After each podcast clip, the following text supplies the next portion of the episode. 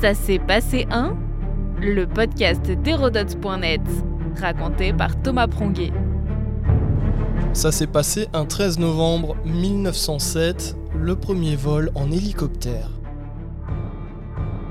Continuons sur notre envolée. Après le Bourget, l'histoire de l'hélicoptère. La machine volante a fasciné les hommes et génies de tout temps, deux inventeurs se disputant sa création en France.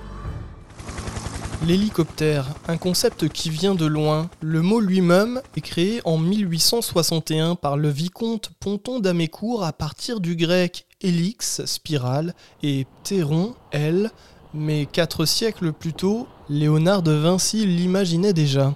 Ces croquis de vis aériennes représentaient alors une machine volante jamais réalisée. L'homme a toujours cherché à dompter le ciel dès l'Antiquité. C'est donc naturellement qu'à l'ère industrielle et avec les exploits naissants de l'aviation que de jeunes inventeurs et ingénieurs s'essayent à voler. Certains créent des avions, d'autres des ailes tournantes. C'est Louis-Charles Breguet, fils d'horloger célèbre, à 27 ans, qui conçoit ce premier prototype.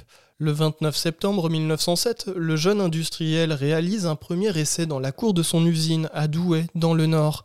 L'appareil baptisé Gyroplane numéro 1 est doté de quatre voilures tournantes. Elles font 8 mètres de diamètre et sont reliées à un moteur de 50 chevaux.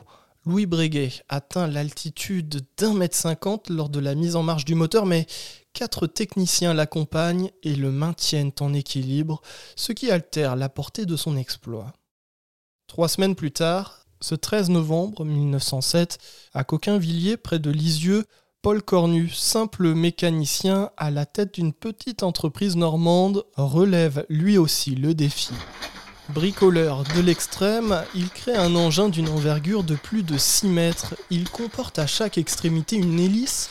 De grandes pales horizontales recouvertes de soie et de 6 mètres de diamètre sont entraînées par un moteur de 24 chevaux.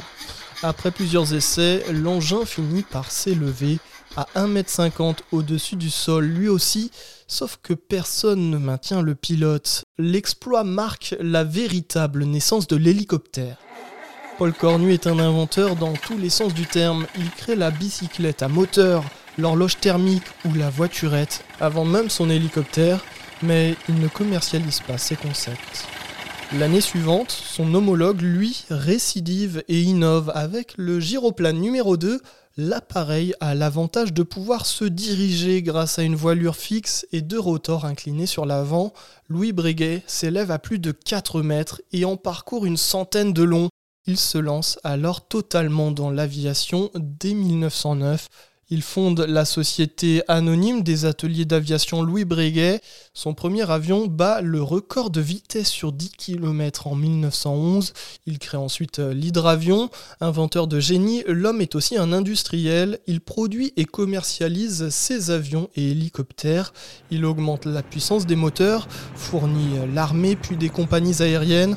Avec René Doran, il produit en 1933 un hélicoptère coaxial appelé le Gyroplane Laboratoire qui battra lui aussi des records. Louis-Charles Breguet décède en 1955 à l'âge de 75 ans. Sa société fusionnera avec la société des avions Marcel Dassault en 1967. Si Paul Cornu a volé sur un hélicoptère en premier, l'industrie et l'aviation retiendront les avancées de Louis Breguet, véritable pionnier de l'aéronautique.